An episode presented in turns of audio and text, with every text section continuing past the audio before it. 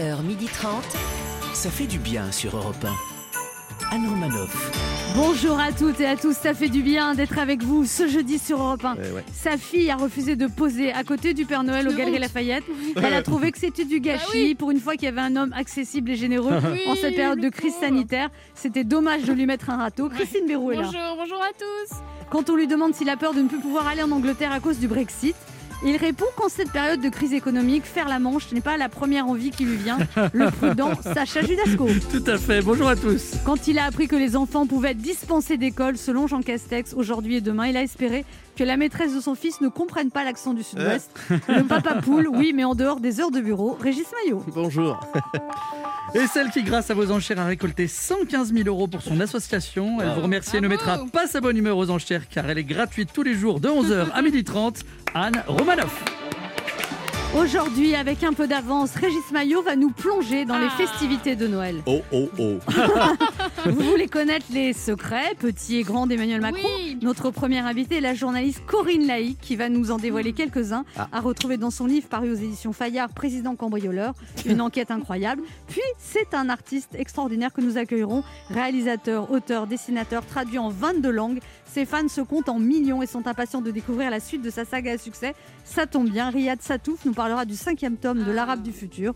Sagesse Dudasco répondra présent pour lire entre les bulles. Présent. Puis nous allons vous offrir un super cadeau à poser au pied du sapin, un week-end pour deux personnes dans l'un des magnifiques hôtels et casinos partout en France, grâce à notre jeu Devinez qui je suis. Alors, devinez qui je suis, la mère Noël, bien sûr. Évidemment. évidemment. Ça fait du bien. Ah bah oui, en plus avec des jartelles sous le bref. Euh, non, ah, vous m'avez fait rêver là, vous en avez trop dit ou pas assez Ça fait du bien d'être avec vous jusqu'à 12h30 sur Europe 1 ou quand vous voulez, c'est cadeau sur europe1.fr. 11h30. Anne Romanoff. Ça fait du bien sur Europe Michel Rubirola, qui était maire de Marseille, a annoncé euh, soudainement sa démission. Oui. Est-ce que vous avez déjà démissionné de quelque part ou vous êtes toujours, est-ce que vous êtes toujours fait virer en fait Moi, je me suis toujours fait virer. Je, sais, je vais jusqu'au bout du dégoût de l'autre, en fait. Voir de la détestation, comme ça, il n'y a pas de regret, il n'y a pas de scrupule. C'est mon côté charitable. Je prends tout sur moi. Quelque part, je, je suis un saint, en fait. Oui, C'est un homme surtout, oui. Ouais. Un lâche. Et dans le couple, vous êtes toujours fait virer aussi ou- Souvent, Ouais. souvent, oui, oui, oui. La, la plupart du temps. Mais nous, c'est le cas un peu souvent des hommes. C'est-à-dire, nous, on- nous, on part pas. Non, souvent- non, on se dit, ouais, il y a peut-être un truc à gratter encore. Ouais, on, re- on reste. Non, c'est très souvent Un les hommes. truc à gratter. Alors Oui, moi, oui, j'aurais pas employé cette trivial, hein, ce expression. que je viens de dire. Christine Leroux Oui, moi une fois j'ai voulu partir, mais on m'a on m'a empêché. Ah bon, qu'est-ce qu'on vous a dit? On m'a dit euh, Maman, tu vas où? Vous avez voulu démissionner de votre rôle de Non, maman jamais de la vie. Franchement, jamais. C'est mon plus beau travail de- depuis que Oh, j'ai. Ah non, mais vraiment, c'est le tellement lèche beau. de la DAS, quand même. Vous êtes une maman heureuse. Ah, mais tellement. Non, mais je fais des blagues. Pourquoi tu mais- pleures en même temps euh, Mais non, parce mais que sa fille a une forte personnalité. Elle est exceptionnelle. Vous Oui. vous dites comme ça, moi je dis chiante, euh, mais bon. Non, je Et suis c'est-à-dire fan. vous êtes un peu soumise à elle. c'est Euh, ça? oui, mais elle le mérite. Franchement, c'est un être supérieur. Je- je- je- non, mais c'est vrai, elle est, elle est formidable. C'est elle qui commande et on rappelle qu'elle a deux ans. Deux ans et demi. Comme, deux beaucoup, ans et demi. comme Mais- beaucoup de dictateurs, finalement. Oui, bah, elle s'appelle Jane et je l'appelle Kim Jong-un. Ça, ça lui va très bien. C'est pas mal. Régis Maillot, vous qui êtes un garçon plein de compassion et de bienveillance, vous avez décidé Oui. de nous parler de Noël. Oui, vous m'avez cerné, hein compassion. Euh, oui, j'ai décidé de vous parler d'amour, les amis, oui, les amis, retrouvailles, famille, puisque dans, dans une semaine, dans une semaine exactement, c'est le réveillon de Noël. Ah, arrête, arrête cette merde immédiatement. Euh, euh, J'ai horreur de Noël. Je vous propose un, un petit tuto Covid à l'attention euh, de, je cite les- le conseil scientifique, de toutes ces raclures de Français irresponsables, individualistes et génocidaires qui ont décidé de passer Noël en famille. Merci pour nous, le, le conseil scientifique. Alors, comment respecter la consigne du 6 à table? Plusieurs techniques sont possibles. La technique dit du plus offrant. hein. La puissance invitante met aux enchères six sièges. Alors je ne vous cache pas que cette année au réveillon, le carré or va être hors de prix. Le fauteuil à côté du sapin avec le petit sur les genoux, il va lui coûter son plan épargne retraite à mamie gâteau. Alors à ce titre, je m'adresse aux grands-parents qui nous écoutent. Si vous voulez avoir la chance de voir vos petits-enfants, va falloir cracher au bassinet cette année. hein. La, la Smartbox, bon pour un massage bien-être de 20 minutes, va là maintenant. Imprimée en format A4 avec à la fin là, de, de la cartouche d'encre, vous pouvez vous la carrer dans le teneur, hein, les vieux. Cette année, sans une donation partage certifiée conforme par un notaire, vous allez passer le réveillon en tête à tête avec le concert des 1000 choristes sur France 2 et une rediff de la Grande Vadrouille. Alors ça, c'est c'est la technique un peu fleur bleue, plus variante, petite variante, pardon, la technique de l'ouverture. Alors notre président l'a dit, il faut se réinventer. Faites comme moi, tentez la diversification pour optimiser mes six places. J'ai ouvert le casting à d'autres familles. C'est malin. J'ai passé une annonce sur Jean de Confiance, un réseau social de bourgeois, avec la photo du petit qui sourit en gilet Cyrillus, euh, ré sur le côté. Regardez comme il est beau, il ferait bander un curé castré. J'ai explosé le compteur dans les EHPAD de Rambouillet. Le petit blondinet en jacadie, c'est mieux que du crowdfunding. J'ai deux veuves du 78 qui m'ont versé de quoi financer l'ouverture d'un orphelinat en Inde, juste pour espérer tâter l'ajout de marmots un 24 décembre. Alors pour ceux qui hésitent sur, euh, encore sur le plan de table, vous pouvez opter pour l'option ludique, la technique euh, Colanta. Vous organisez des épreuves entre différents membres de votre famille. hein. C'est toujours rigolo d'observer la dextérité d'une belle-sœur désespérée fabriquer un lance-pierre avec son soutif dans l'espoir de partager un morceau de bûche avec son petit-neveu. Afin de ne pas pénaliser les familles nombreuses, moi je propose une mesure de fair play euh, qu'on appelle dans le sport le, le coaching. C'est-à-dire on procède à un remplacement régulier des joueurs afin de faire tourner l'effectif et que tout le monde puisse bénéficier d'un peu de temps de jeu. Je vous donne un exemple concret. Mamie joue la première mi-temps. Foie gras, huîtres, de soupe de butternut, enfin tout ce qui ne nécessite pas une utilisation délirante des dents. Et ensuite, dès l'arrivée des plats de résistance, gibier, gigot, volaille desséchée, on fait rentrer les viandards, le bof, le tonton et Jean Mathéo, l'ado pas fini en pleine crise de croissance qui attend dehors en survêtement dans le froid. Voilà, alors une fois que vos six convives ont été désignés, la question se pose. Comment organiser l'accueil des convives dans le souci du Covid ensemble Eh bien c'est très simple les amis. Avant que la personne pénètre votre domicile, pardon, mette en danger votre zone de préservation sanitaire, prévoyez un dispositif hygiénique adéquat. Tout le monde à poil. Un Ah. petit coup de karcher à l'éosine. Gel hydroalcoolique sur toutes les extrémités et les parties humides. Attention, cela peut irriter les muqueuses. Passez les enfants au badigeon et les vieux au vermifuge. Changez le bâton entre deux utilisations. Un examen prostatique s'impose. Je vous l'accorde, on ne dispose pas d'études scientifiques, mais le principe de précaution est de mise. Et puis, j'ai envie de dire, c'est Noël, on peut bien faire un peu plaisir à ceux qu'on aime. Alors, une fois que ces mesurettes de prudence appliquées, vous pourrez profiter pleinement d'un bon réveillon sain et en toute liberté. Merci. Alors, petite précision, le comité de salut public, pardon, le conseil scientifique, je les confonds, stipule que les festivités devront cesser à 20h. Le couvre-feu devra être respecté, y compris au sein de la cellule familiale. Et oui, et oui, et oui. En 2020, dans les familles françaises, le mot cellule n'aura jamais aussi bien porté son nom. Il n'y a pas de couvre-feu à 20h le soir de Noël. Non, non, non, j'imagine, j'imagine Ah. que le- qu'ils vont bientôt nous dire Parce qu'en qu'il y plus, aura... il faut garder tout le monde à dormir. Alors, vous savez qu'aujourd'hui, on doit garder les enfants à la maison. Voici les phrases que les parents euh, qui ont appris mardi qu'ils devaient garder leurs enfants à la maison euh, aujourd'hui et demain disent. Ah, ça me fait trop plaisir. Non mais Sacha, tu peux pas dire ça, c'est horrible d'avoir ses enfants toute la journée à la maison. Tu m'as pas laissé finir, ça me fait trop plaisir de pas encore avoir d'enfants. Mais pourquoi j'ai pas divorcé? Tu trouverais ça mieux? Bah oui, au moins les gamins, je les aurai qu'une semaine sur deux. Les enfants, faites moins de bruit, papa va commencer une réunion avec l'autre tocard là, qui lui sert de chef qui passe son temps à se la péter depuis qu'il a des chèques resto à 9 euros. et- Ah, bonjour monsieur Bercier. Oui, je savais pas qu'on était connectés. Donc on doit garder les enfants à la maison. C'est ça. Ok, alors tant qu'on y est, on va demander à ta mère de venir aussi. Super, mais on sera pas trop nombreux? Non, parce que moi je déménage. Anne Romanoff sur Europe Ça fait du bien d'être avec vous sur Europe 1 ce jeudi, toujours avec Régis Maillot. Christine Béroux, Bonjour. Sacha Judasco. oh, oh, c'est une non mais dis donc mon petit pépère Noël. Tout ça pour qu'on vienne sur tes genoux. Oui, Ouais.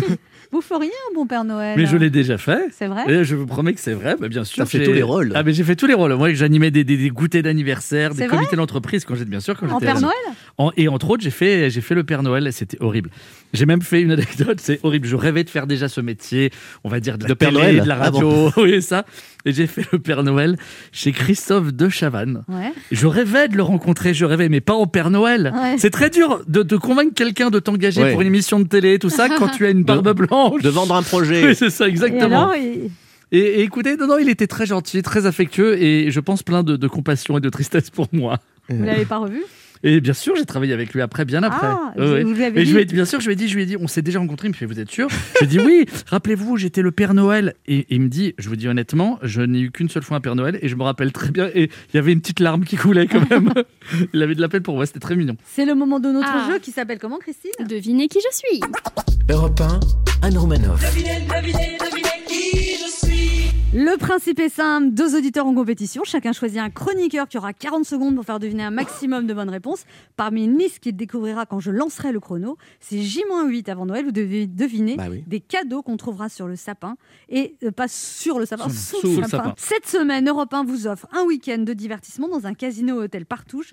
Vous irez vous amuser au casino Partouche d'Aix-en-Provence. et Ching, ching, résiderez- ching, ching, ching. C'est les, qui- les pièces qui tombent. Merci Christine. Il était bien ce bruitage. J'ai hâte d'entendre les autres bruitages, vas-y, que tu vas faire. Vous résiderez à l'Aquabella Hôtel et Spa, hôtel au Oh. cadre contemporain avec un spa et une piscine extérieure chauffée. Vous passerez deux belles soirées au casino et vous aurez 30 euros de crédit de jeu pour jouer sans abuser, bien sûr, et profiter d'un repas au restaurant.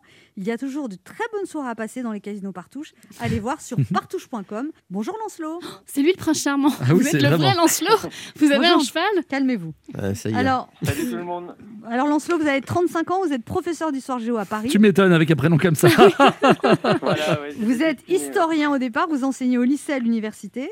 Oui, tout à fait. Et vous avez deux points communs avec moi. Vous avez fait Sciences Po, c'est ça? Ouais, je suis passé par Sciences Po, puis j'ai fini prof d'histoire. Comment ça se la raconte J'ai fait Sciences Po? Et alors, il Et, paraît que je, euh, vous- je- je vous ai fait monter sur scène pendant un spectacle. Oui, le deuxième point commun, c'est ça. Vous m'avez fait monter sur scène, mais euh, vous m'avez ridiculisé devant toute la salle. Euh, non C'est vraiment pas son genre. Alors là, vraiment, vous vous trompez à mon avis de personne. C'était quel sketch? Euh, je sais plus, mais euh, franchement, euh, euh, vous m'avez bien ciblé et j'ai dû sauter sur euh, sur la scène. Euh, vous m'avez vraiment. euh, Elle vous a pas fait monter sur scène, elle vous a démonté sur scène du coup. Peut-être aussi, oui. C'était. Quand même un bon souvenir. Bon, je vous remercie. Vous, vous fêtez où Noël, Lancelot? Je le fête en famille, Avec combien de personnes? Avec euh, six personnes, pile poil. Bonne réponse. Très bien, oui. Parce que sinon, on envoie les flics. Hein. Lancelot, vous jouez avec qui? Je joue avec euh, Christine. Ah, d'accord. Donc, ce sont des cadeaux de Noël, c'est quand même assez facile. hein. Liste une C'est fastoche. D'accord. Ouais, liste 1 ou liste 2 Ah oui, on- Liste 1, allons-y. Allez, liste 1, vous êtes prête? Euh, Christine, ce sont des choses qu'on s'offre à Noël. Attention, top, euh, top chrono. Et ben c'est pour sentir bon, on se met du. Le parfum. Voilà. Et euh, alors c'est pas un livre, mais c'est avec des dessins et des cases et des bulles. Ça s'appelle une. Ça s'appelle une. euh, je passe. Euh, alors on met sur des gâteaux d'anniversaire et on les souffle. Ce sont les. Bougie. Voilà. euh, alors c'est pas un pantalon, c'est pas un pull, c'est une. euh, on en a deux mariés. C'est une. On met, c'est un vêtement. euh, Robe. pour les. Voilà. Alors on marche dessus, c'est par terre, c'est sous une table ou quoi. Tapis, tapis. Voilà, c'est pour se, bah, c'est pour sortir du sommeil. Ça sonne le matin et on appuie dessus. On dit Un non. réveil. Voilà, on regarde pour avoir l'heure. On la- on l'accroche à son poignet. Une horloge. Voilà. Une montre. Oui, voilà, c'est ça. Alors, c'est quand on a froid, quand on regarde Netflix, on se met dessus un Un petit. Voilà, c'est pour avoir les cheveux. Bien. Un cache-cheveux.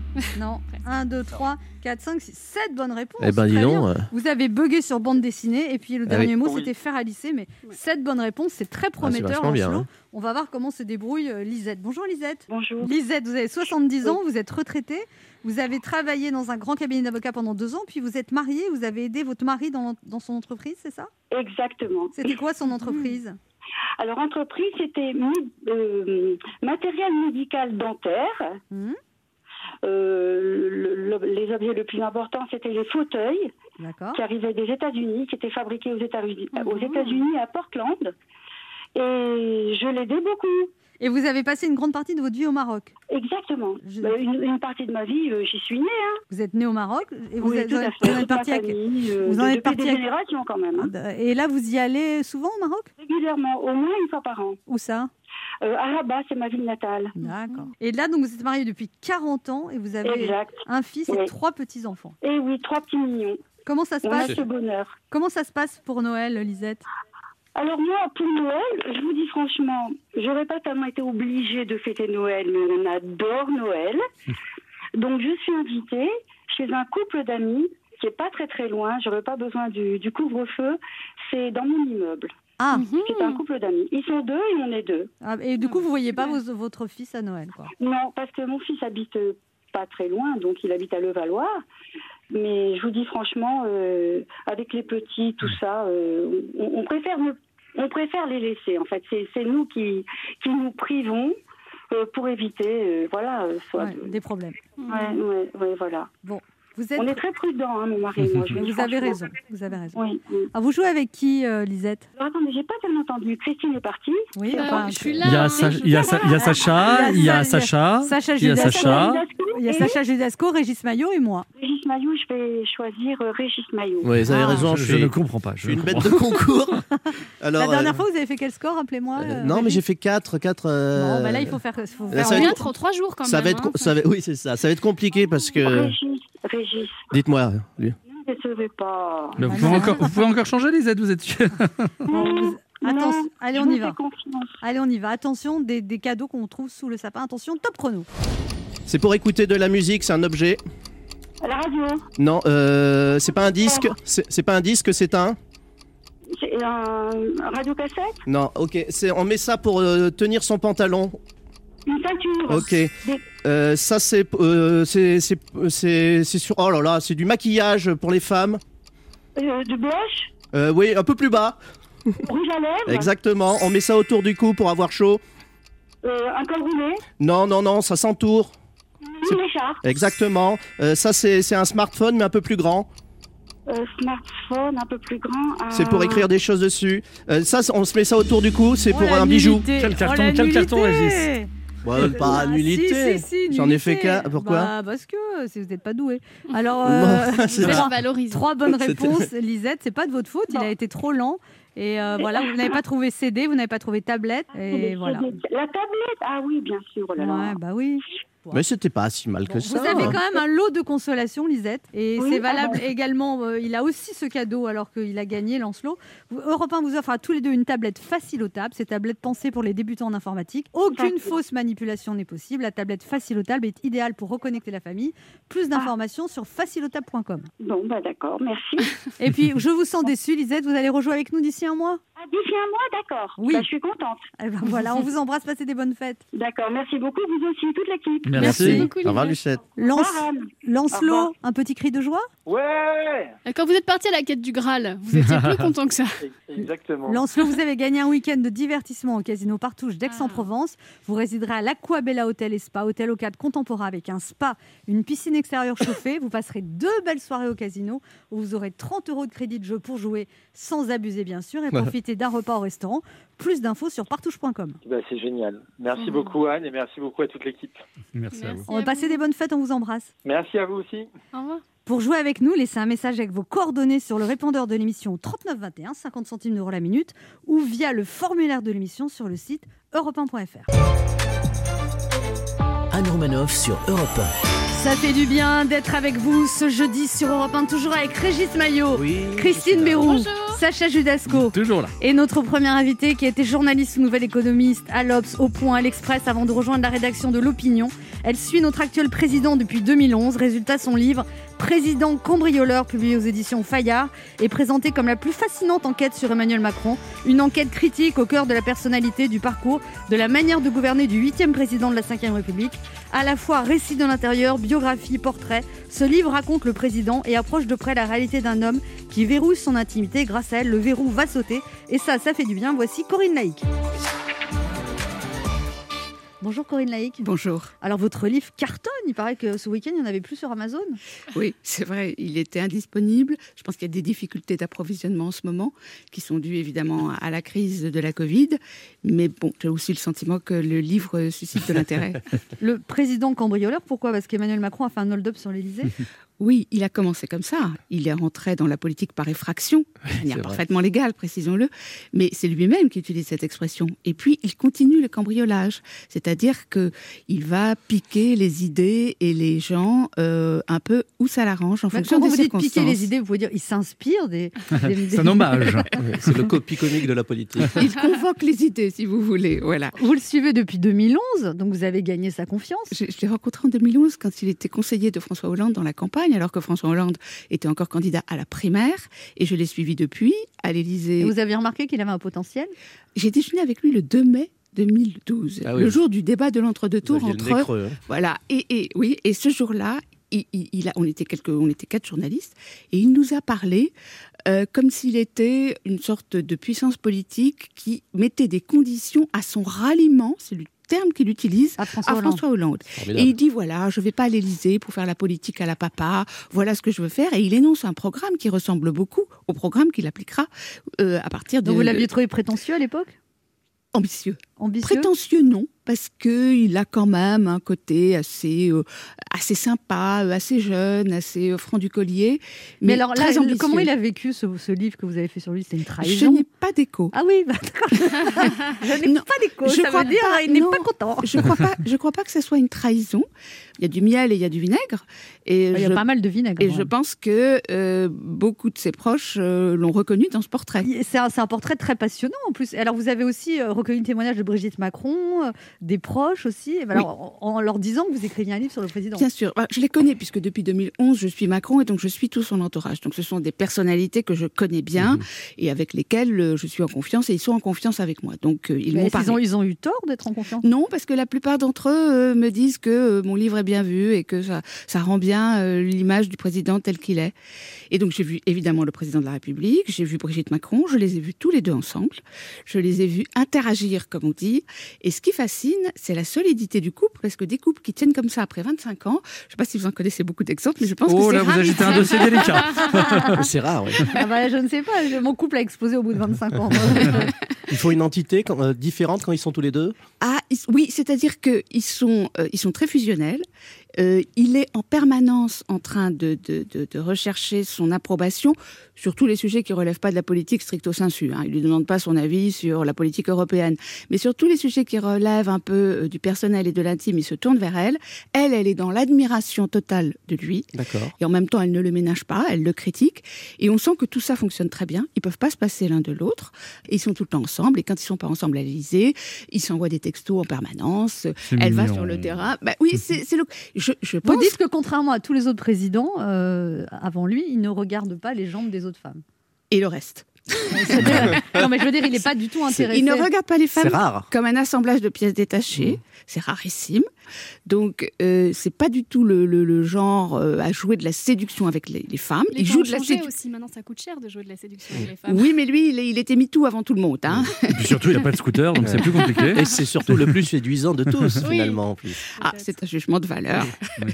Je vous en laisse la responsabilité. Vous dites, vous dites justement que c'est un séducteur, Emmanuel Macron, et qu'il adapte son langage à Oui. la personne à qui il parle. Alors, ça commence d'abord par le physique, c'est-à-dire qu'il vous regarde. Emmanuel Macron, c'est un regard. Toutes les personnes que j'ai rencontrées m'ont parlé de son regard fixe. Il ne cille pas des yeux, magnétique, transparent. Après, ça continue avec le tactile. Il vous prend la main, le bras, Ah, l'épaule. on y vient quand même. Hein Il vous tient comme ça. Mais il ne le fait pas trop avec les femmes, hein, parce qu'il sent qu'avec les femmes, il faut maintenir la distance. Et puis après, c'est la parole. Et la parole, il vous écoute d'abord. Il écoute beaucoup, contrairement à l'impression qu'il peut donner aujourd'hui au pouvoir. Et après, il essaye de vous convaincre. Et d'en convaincre, il y a vaincre. Et donc, la discussion pour lui, c'est de rencontrer un minimum de résistance, car à vaincre sans péril, on triomphe sans gloire. Et donc, d'arriver à convaincre son interlocuteur. Vous dites qu'il est sans affect. Comment on peut Non, dire il, il, il, il- il est, il, il met les affects à distance. Et il suscite beaucoup plus d'affects qu'il n'en donne lui-même. Il joue un peu là-dessus. Et il peut être extrêmement dur avec les gens avec lesquels il travaille. Il est d'autant plus dur que les gens sont proches et sont jeunes. Et donc, il considère que les gens qui travaillent avec lui, dans la campagne ou à l'Élysée, ce sont des militants sacrificiels. Ils vont au front, ils vont au combat.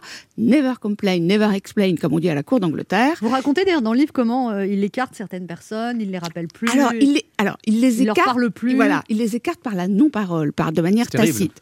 Il ne vire pas les gens. Ils veulent que les gens s'en aillent d'eux-mêmes parce qu'ils ont compris qu'ils sont pas à la hauteur de la tâche. Il est très exigeant, mais il ne les humilie pas. Euh, ils veulent qu'ils partent. Il y en a Et- un avec qui il a été quand même très gentil, il est resté très proche, c'est avec Alexandre Benalla. Alors, il n'est pas resté très proche. Ah il a été très gentil avec lui parce qu'il admire le parcours d'Amanala. Il aime bien ce genre de personnes qui arrivent là où on les attendait pas, par la force de leur intelligence et pas par euh, leur naissance et les belles études qu'ils auraient faites. Et donc, c'est pour ça qu'il est assez fasciné par euh, l'intelligence et le culot de Benalla. Et puis, petit à petit, il se rend compte que le type se prend pour Clint Eastwood et qu'on n'est pas au cinéma. Problème et donc, euh, il y a un problème. C'est un politique à, à, à 100% finalement. Il, il est chiracien dans le fait où il, il assassine euh, l'opposant, ou même le- même l'ami. Il est mitterrandien parce que vous le dites qu'il est calculateur. Donc euh, ça reste quand Et même. il, est, et il est sarkozien par l'énergie qu'il déploie. Donc c'est vrai que c'est une espèce de pudding de qui peut, euh, oui, qui peut euh, incarner plusieurs présidents de la République française. Anne Romanoff sur Europe Ça fait du bien d'être avec vous sur Europe 1 ce jeudi, toujours avec Régis Maillot, Ouais. Christine Béroux, Bonjour. Sacha Judasco et notre invitée Corinne Laïc, euh, auteur du Président cambrioleur publié aux éditions Fayard, qui s'annonce un best-seller quand même. Ah, je, je, je Ah bah, quand, on est- ah, bah, quand même, quand j'irai- on a du mal à le trouver, ça s'appelle un best-seller. C'est Vous passionnant. n'a- vous n'avez jamais écrit de livre, alors vous savez pas, mais je vous dis que c'est un best-seller. Merci. Alors, vous, vous parlez, euh, vous dites, bon, il y a eu deux crises majeures pour Emmanuel Macron, les gilets jaunes et, le- et la crise du Covid, et vous dites, ces deux crises ont révélé une de ses faiblesses, sa difficulté à faire les choses. C'est-à-dire, c'est quelqu'un qui fait l'inventaire de tout ce qu'il faut faire, il a du mal à agir, c'est un peu ça. Et c'est très surprenant. Ça, Oui. c'est vraiment une découverte que j'ai faite dans mon enquête. C'est que c'est quelqu'un qui a une tête euh, bien faite et bien pleine, qui a un parcours de technocrate, euh, euh, qui connaît parfaitement le fonctionnement de l'État, qui a réfléchi dessus, qui veut le réformer, qui sait ce qui va pas, qui en même temps n'est pas prisonnier de la technocratie parce qu'il est intuitif et qu'il a une certaine audace. Et une fois au pouvoir, il n'arrive pas à faire ce qu'il a prévu.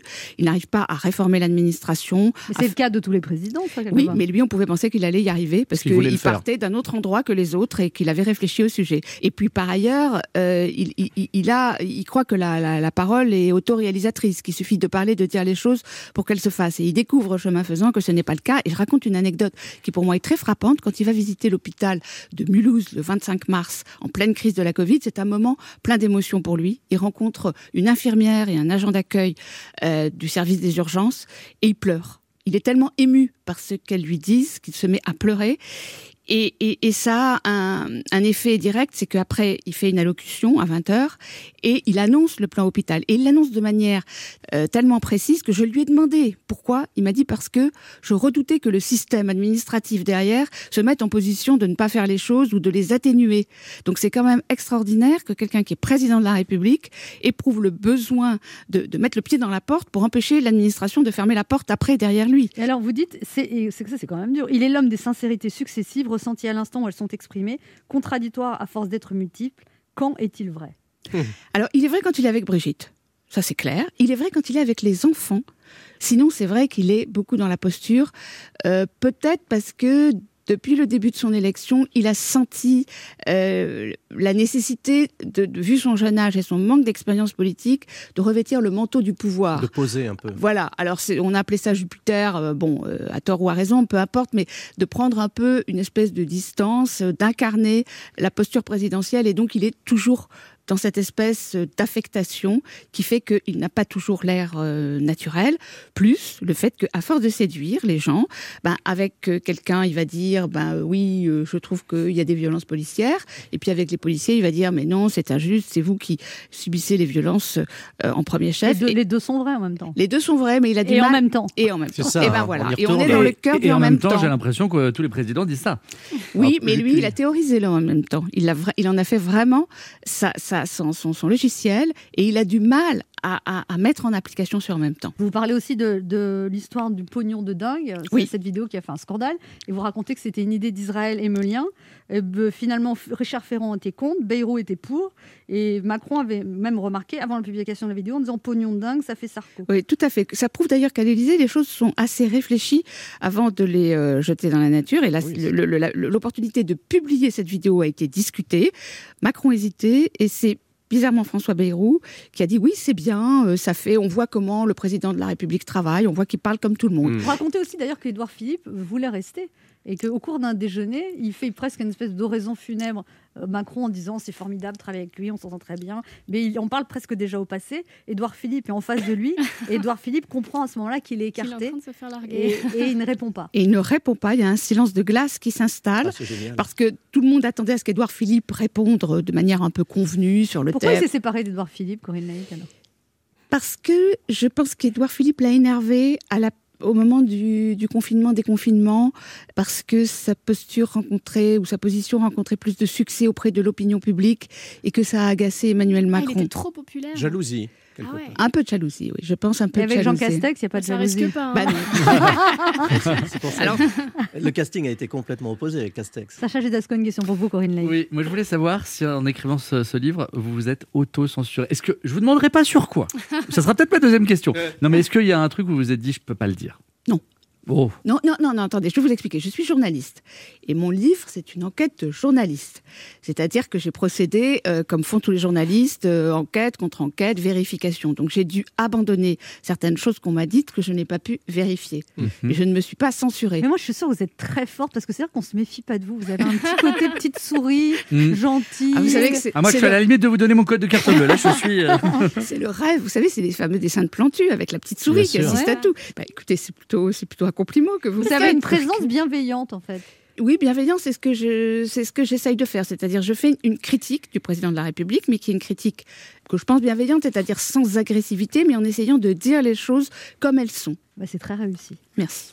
Merci beaucoup, Corinne Naïk, d'être passée nous voir. On rappelle votre livre, un hommage à Emmanuel Macron à votre manière, président cambrioleur aux éditions Fayard, un livre passionnant à lire et qui caracole en tête des ventes. Merci beaucoup. Merci à vous. On se retrouve dans un instant pour la suite de cette émission et c'est Riyad Satouf, l'auteur de L'Arabe du futur, qui sera notre invité. Ne bougez pas, on revient.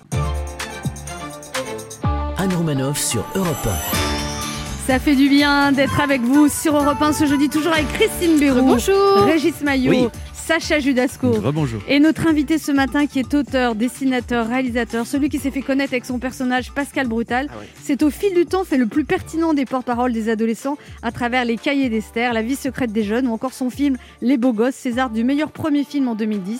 Publié à plusieurs millions d'exemplaires, traduit dans 22 langues, il est le seul auteur à avoir gagné à deux reprises le Fauve d'Or du meilleur album de l'année au Festival d'Angoulême. Ce matin, il vient nous parler du très attendu cinquième tome de L'Arabe du futur, dans lequel il revient avec sincérité, justesse et humour sur son adolescence atypique, celui dont la vision de la vie est un produit essentiel et que je n'ose pas enfermer dans une case, tant ses talents sont multiples. Riyad Satouf est avec nous en ligne sur Europe 1. Bonjour Riyad Satouf, Bonjour Andromanoff. vous êtes où? Je suis actuellement dans mon bureau euh, en train de, de dessiner le tome 6 de l'Arabe du futur, mais je, je me suis arrêté pour pouvoir vous parler. Mais il est où votre bureau? Ah, ah, il est dans une petite maison au fond d'une forêt lointaine. Je ne dirais absolument pas où elle se Ah situe. bon? parce que- En tout cas, il y a un gros vous décalage. avez, vous avez peur que je vienne dans la forêt? Non, mais alors, ça me dit rien du tout. hein, rassurez-vous. Alors, vous venez nous parler du cinquième volet de votre série en bande dessinée, L'Arabe du futur. Sachant que le premier tome est sorti en 2014, est-ce que l'Arabe du futur du début est maintenant l'Arabe du passé? Oh là là, euh, on a l'impression que c'est une question d'un d'un d'un sujet de philosophie. Oui, Ça, oui, ça je, suis, je je euh, suis très intelligente, Riyad Satouf. On dirait pas. hein. malgré les apparences. Non, non, mais c'est pas, c'est, c'est- Non, c'est- c'est très particulier parce que c'est pas une bande dessinée classique. En fait, on pourrait dire que c'est un roman. C'est, c'est un objet finalement littéraire euh, très rare en fait ce que vous faites et très original. C'est une- comment vous qualifieriez Bah, ça? Bah, pour moi, euh, c'est avant toute chose, c'est un livre. Ensuite, c'est un livre de bande dessinée parce que c'est quand même des bandes dessinées.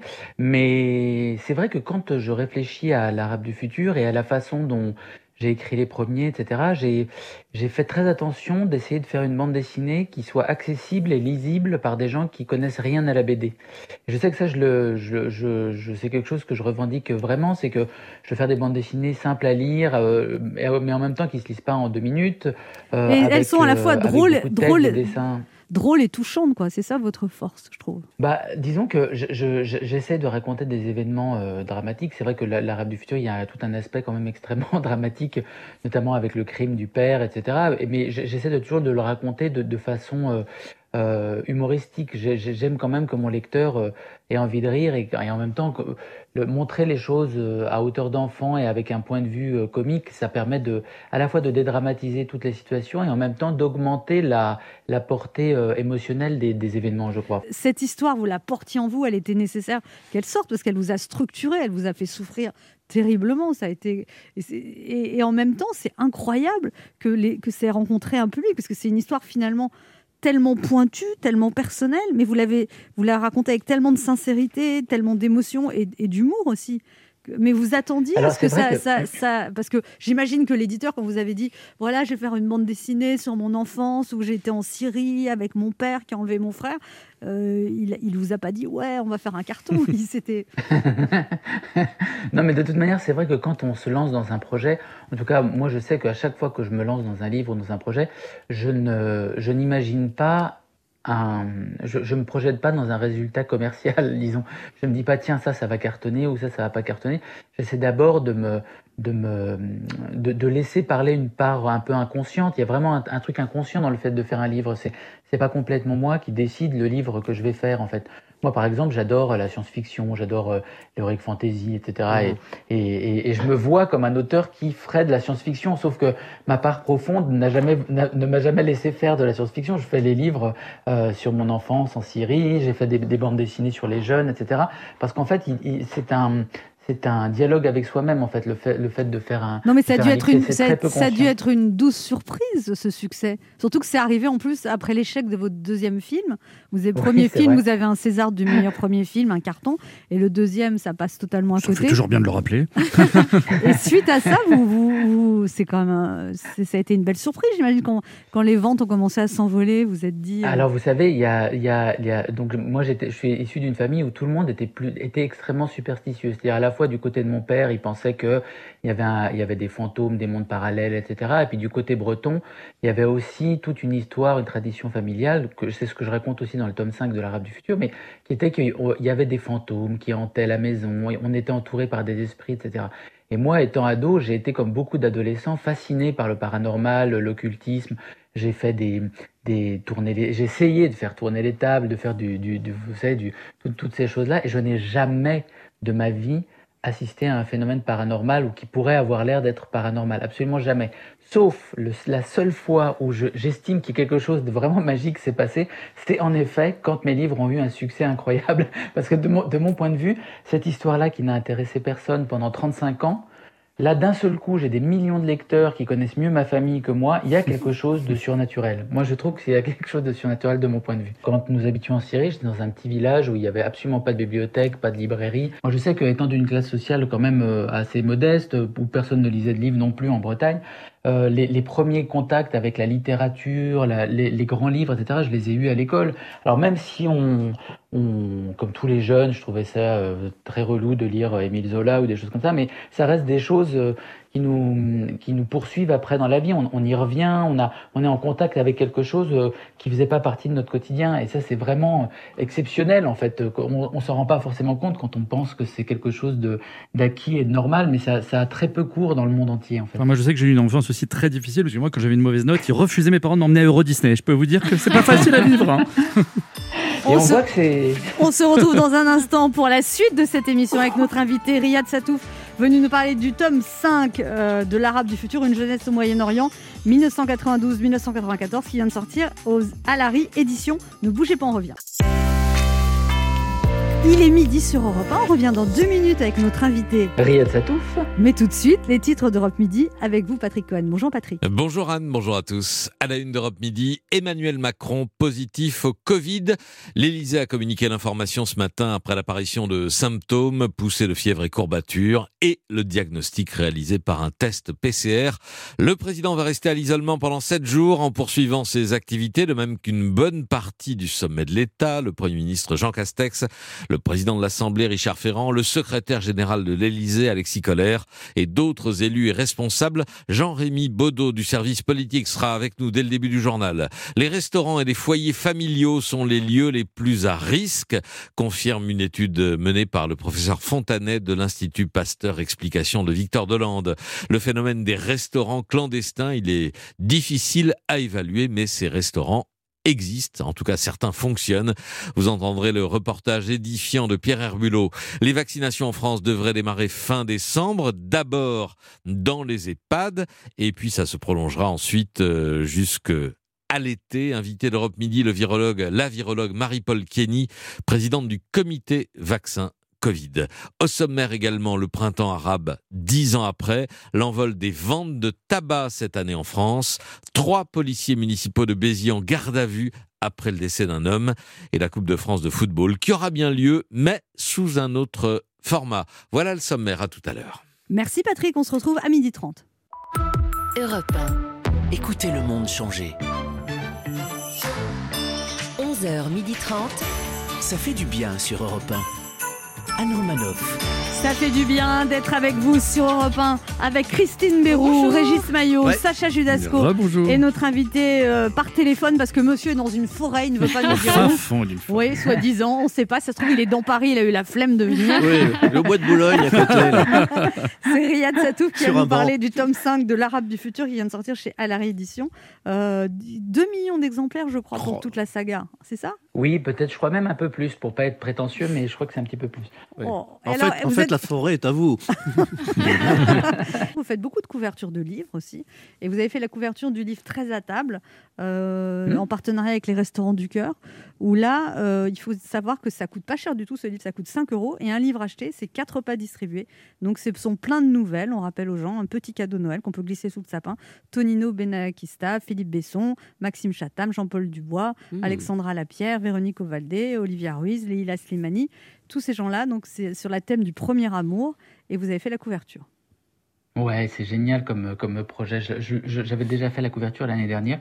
J'essaie de, de, de faire du lobbying pour continuer à le faire tous les ans parce oui. que j'adore ce, j'adore ce projet. C'est vrai que les Restos du Cœur, c'était quelque chose de très important. Et puis aussi, vous faites aussi l'album Reporters sans frontières, sans dessin pour la liberté de la presse aussi, qui est disponible Oui, depuis le ça, 5 voilà. novembre en kiosque. Tout à fait, oui.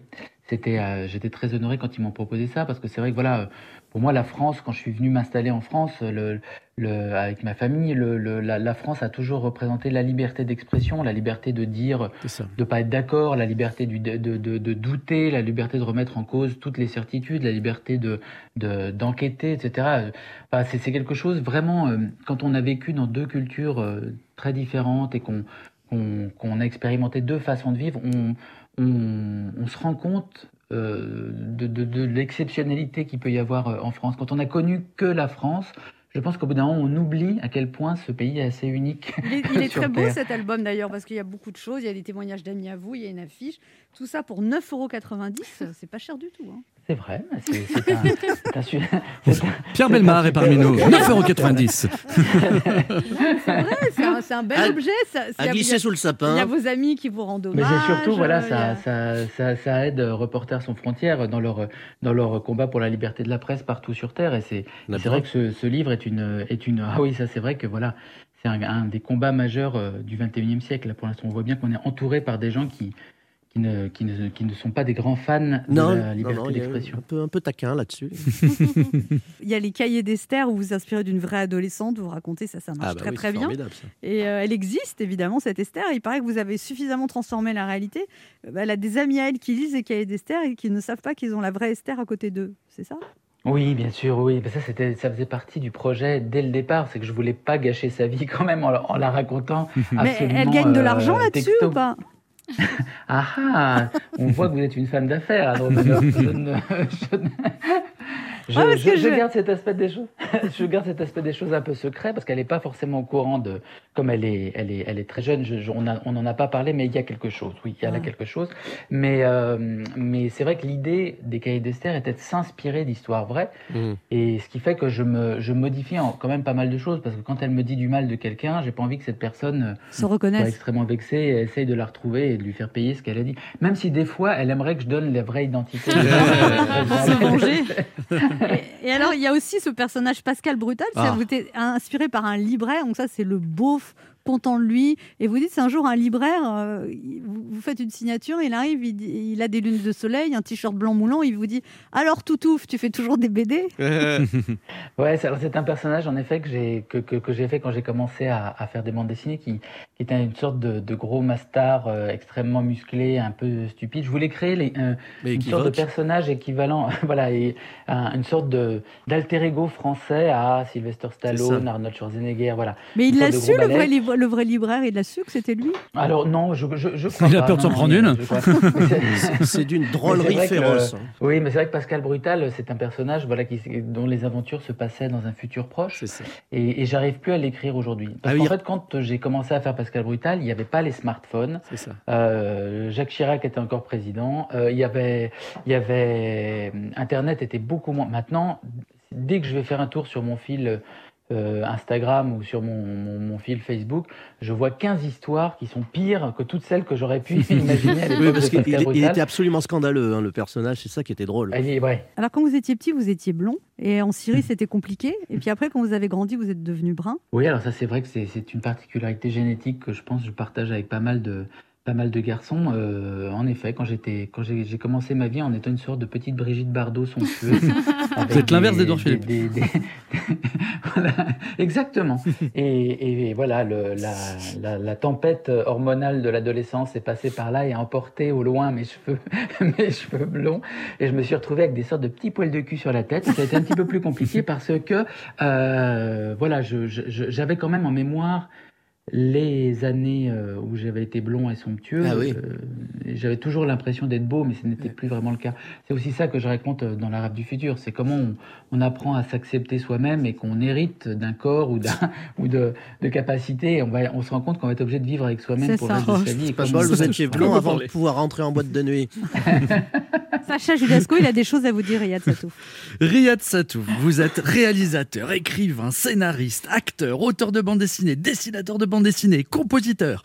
Riyad Satouf, j'ai envie de vous dire, Riyad, ça taffe oui, c'est un jeu de mots pourri, mais comme votre thème de prédilection, c'est l'enfance, j'ai voulu redevenir un gamin moi aussi. D'ailleurs, ma femme n'arrête pas de me répéter que j'ai un humour d'enfant, un caractère d'enfant, un sexe d'enfant. Riyad Satouf, j'ai adoré lire toutes vos BD, sauf une. Voilà, déjà parce que j'ai eu beaucoup de mal à me la procurer. Ah bah, quand on a 40 ans passés et qu'on doit aller dans un grand magasin et demander au revendeur Bonjour, vous avez le manuel du puceau? C'est pas facile, hein, surtout quand juste après il demande au micro Euh, Est-ce qu'on a le manuel du puceau? Je me suis senti obligé de rajouter C'est pas pour moi, hein, c'est pour offrir à Régis Maillot. Après, on doit s'isoler pour le lire. Ah bah, lire le manuel du puceau en public, ça équivaut à lire en public le sexe pour les nuls. Hein, oui, je vous assure que pour le faire, il faut en avoir une sacrée paire. Le seul qui peut lire en public sans rougir le manuel du puceau, c'est Dominique Strauss-Kahn. hein. et, quant au sexe pour les nuls, c'est Rocco Siffredi. Vos carrés de dessin, Riyad Satouf, sont comme des carrés de chocolat. Ils font du bien. Et quand on commence à en dévorer un, on a du mal à s'arrêter. Et c'est pas Anne Romanoff qui dira le contraire.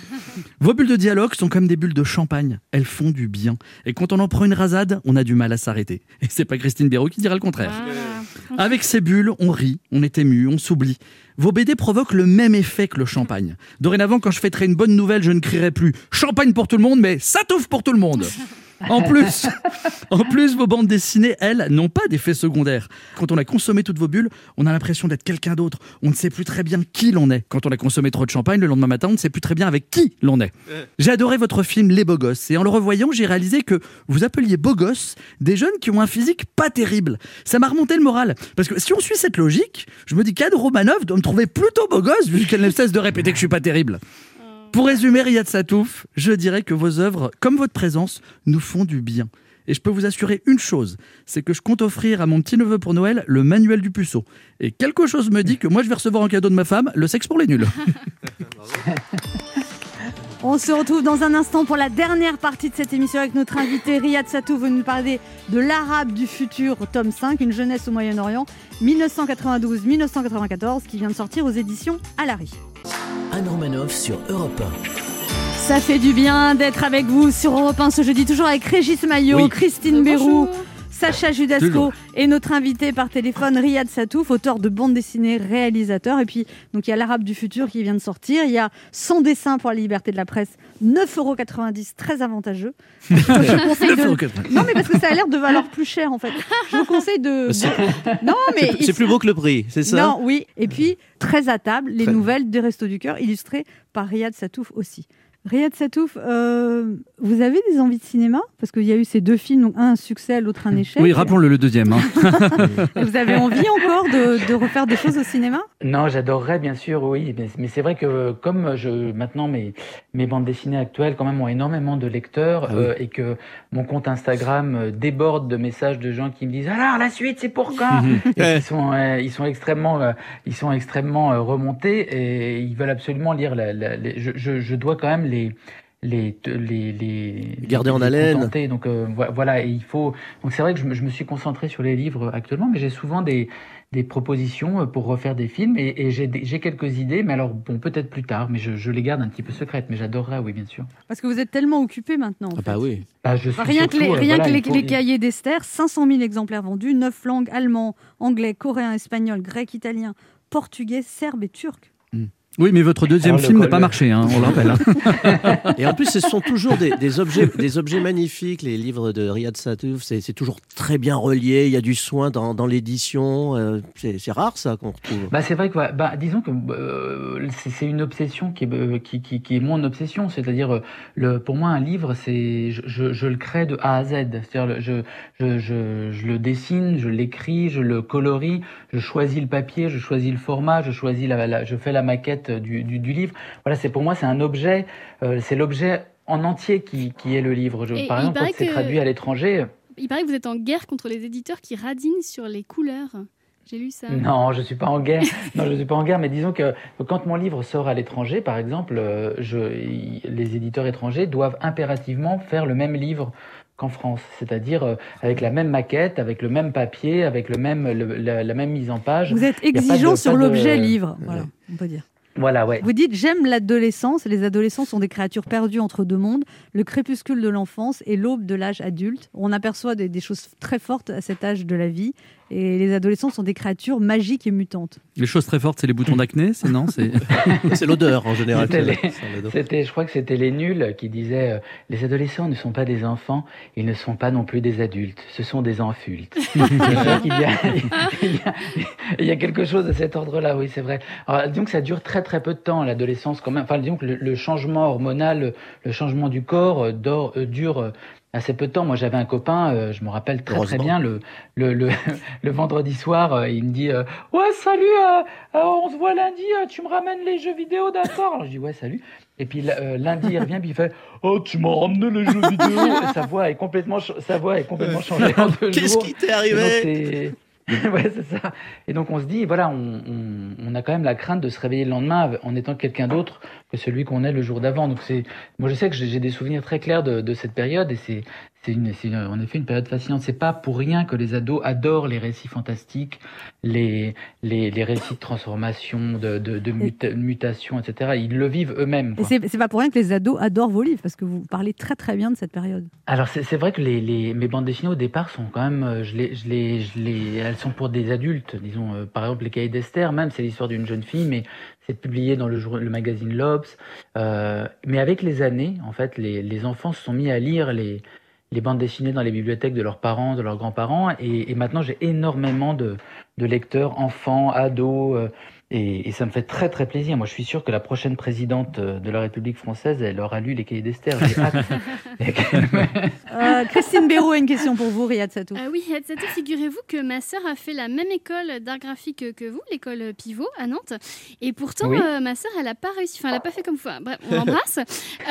C'est quoi le truc pour se démarquer dans le milieu de la BD Parce qu'il y en a beaucoup qui dessinent maintenant. Oh là là, c'est très compliqué comme question ça, parce qu'il y y a mille façons de se démarquer, mille façons de faire. Moi, je sais que euh, la- moi, ce qui a été mon mon point fort, je dirais, euh, en tant qu'individu et en tant que- qu'auteur, c'est que je, je, je n'ai jamais abandonné. Voilà, j'ai- connu beaucoup de dessinateurs qui étaient bien meilleurs que moi, même des auteurs qui écrivaient mieux, etc. Mais ils ont lâché Il y a l'affaire. toujours un moment où C'est comme moi, j'ai connu plein d'humoristes meilleurs que moi. mais- Mais si vous tenez le coup et Je suis que teigneuse. finalement avec les- Voilà. voilà. si si vous êtes habité par la passion, que, que vous, moi je sais que voilà, pendant de nombreuses années, j'ai j'ai très mal gagné ma vie en étant euh, dessinateur et auteur de BD, mais ça, voilà, je me disais, je, je peux rien faire d'autre, donc de toute manière, je vais tenir le coup et c'est ce qui me plaît. J'adore faire des dessins, je suis passionné par les livres. Quand j'ai le peu d'argent que je gagnais, je rachetais des livres avec. Donc voilà, c'est on- quand on a trouvé sa, sa propre vérité, on, on essaie de la suivre. Oh, J'imagine que vous n'avez pas eu que des des succès. Je sais pas, j'imagine qu'il y a eu un de vos films qui n'a pas dû marcher. On a une question d'auditeur pour vous, Riyad Satouf. C'est Antoine euh, qui vit à Paris, qui a 24 ans. Bonjour Antoine. Bonjour, euh, Monsieur Satouf. Je voulais savoir, est-ce que votre manière de faire du cinéma, elle est influencée par votre manière de faire de la BD, ou est-ce que vous avez une approche de ces deux disciplines qui est totalement différente? Ah, merci pour cette question. Bah, c'est, alors, c'est une très bonne question. Euh, disons que le fait de faire un film et de faire une bande dessinée, c'est vrai que ça a très peu de rapport, euh, malgré ce qu'on pourrait croire. Parce que quand je suis seul avec ma feuille et que je dois dessiner, par exemple, une scène de foule qui se passerait dans un aéroport, par exemple, je le fais et personne ne, peut m'empêcher de, de le faire et de, faire, euh, de dessiner un avion qui atterrit pile au moment où je voudrais qu'il atterrisse, etc. Dans la narration, dans le processus de fabrication, c'est complètement, c'est complètement différent. Et c'est vrai que voilà, c'est un, j'ai- adoré faire du cinéma, mais en même temps, voilà, vous savez, quand vous êtes auteur de bande dessinée, vous êtes euh, Libre, seul à votre table, bien comme sûr. je le disais. Euh, quand vous faites une, un film, il y a 400 personnes autour de vous et tout le monde vient vous demander ce que vous voulez, qu'est-ce que vous voulez faire. Il faut expliquer à chacun votre ça. le, le truc exact que vous voulez faire. C'est c'est compliqué, quoi, parce que on- il y a un des rapports humains euh, complètement différents. Quoi. Moi, Ah en bah, BD, dès qu'il y a des rapports humains, c'est le bordel. c'est compliqué. Quand on est tout seul, on est tranquille. Au fin fond d'une forêt. Le quart d'heure bienfaiteur. Riyad Satouf, on a une tradition dans cette émission. Il faut faire un cadeau aux auditeurs. Vous leur offrez quoi? Je pourrais leur offrir deux choses. Déjà, euh, de s'abonner complètement gratuitement à mon compte sur Instagram. Et ensuite, je peux leur offrir une bande dessinée dédicacée. Pourquoi Oui, pas? laquelle? Eh bien, le dernier tome de l'Arabe du futur. L'Arabe du futur numéro 5. 5. Si vous voulez gagner ce cadeau, vous laissez vos coordonnées sur le répondeur de l'émission 3921, 50 centimes d'euros la minute. Merci beaucoup Riyad Satouf, c'était un plaisir de vous recevoir. Merci. On rappelle le tome 5 de l'Arabe du futur, on rappelle ce très bel album au prix très avantageux, Riyad Satouf, sans dessin pour la liberté de la presse, au profit de Reporters sans frontières, c'est dans tous les kiosques, 9,90€ et puis surtout achetez aussi ce livre de nouvelles très à table au profit des Restos du Cœur, 4 repas distribués et pour 5 euros. Merci beaucoup Riyad Satouf. Merci. Merci, merci à vous. On se retrouve nous demain à 11h sur Europe 1 et tout de suite Europe Midi avec Patrick Cohen.